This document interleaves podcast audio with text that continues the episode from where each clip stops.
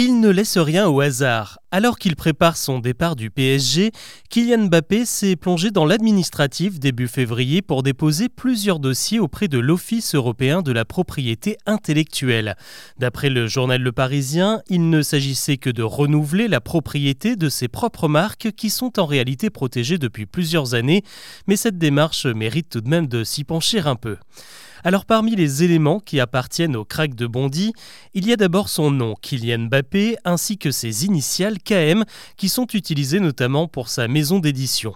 Plus surprenant, le joueur protège aussi sa célébration, les bras croisés, et plusieurs de ses phrases devenues cultes, comme Moi tu me parles pas d'âge et le football il a changé, qui sont devenus de véritables mèmes internet repris à toutes les sauces.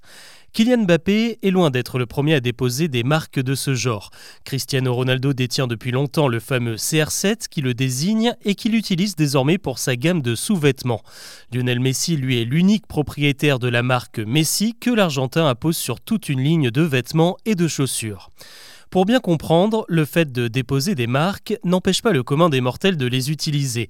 Lionel Messi ne vous fera pas un procès si vous avez le même nom de famille et Kylian ne vous en voudra pas de célébrer un but comme lui lors de votre match du dimanche. En revanche, ça pourrait se compliquer pour vous si vous tentez d'exploiter ces marques commercialement, en gros si vous vous en servez pour faire de l'argent. Dans le cas de Mbappé, ça veut dire qu'une entreprise ne peut pas demander à un acteur d'imiter la célébration du joueur dans un spot publicitaire.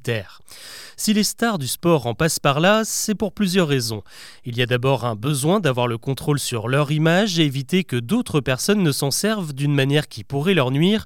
Comme pour Messi et Ronaldo, les joueurs veulent également pouvoir monter leur propre business qui profitera de l'impact de leur nom. Et puis ces légendes veulent éviter ce qui est arrivé à un certain Roger Federer. Si vous avez suivi la carrière du Suisse, vous vous souvenez certainement de ses initiales RF qu'on voyait partout, sur son t-shirt, sa casquette ou ses chaussures. Il s'agissait là d'une marque déposée, sauf que ce n'est pas le tennisman qui l'a enregistré, mais son équipementier Nike.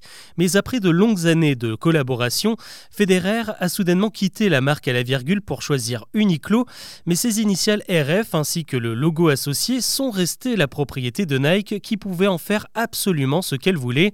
Bon, finalement, le problème s'est réglé à l'amiable au bout de longs mois de négociations, mais ça aurait pu durer et ça a surtout ralenti le lancement de la nouvelle gamme fédéraire chez Uniqlo.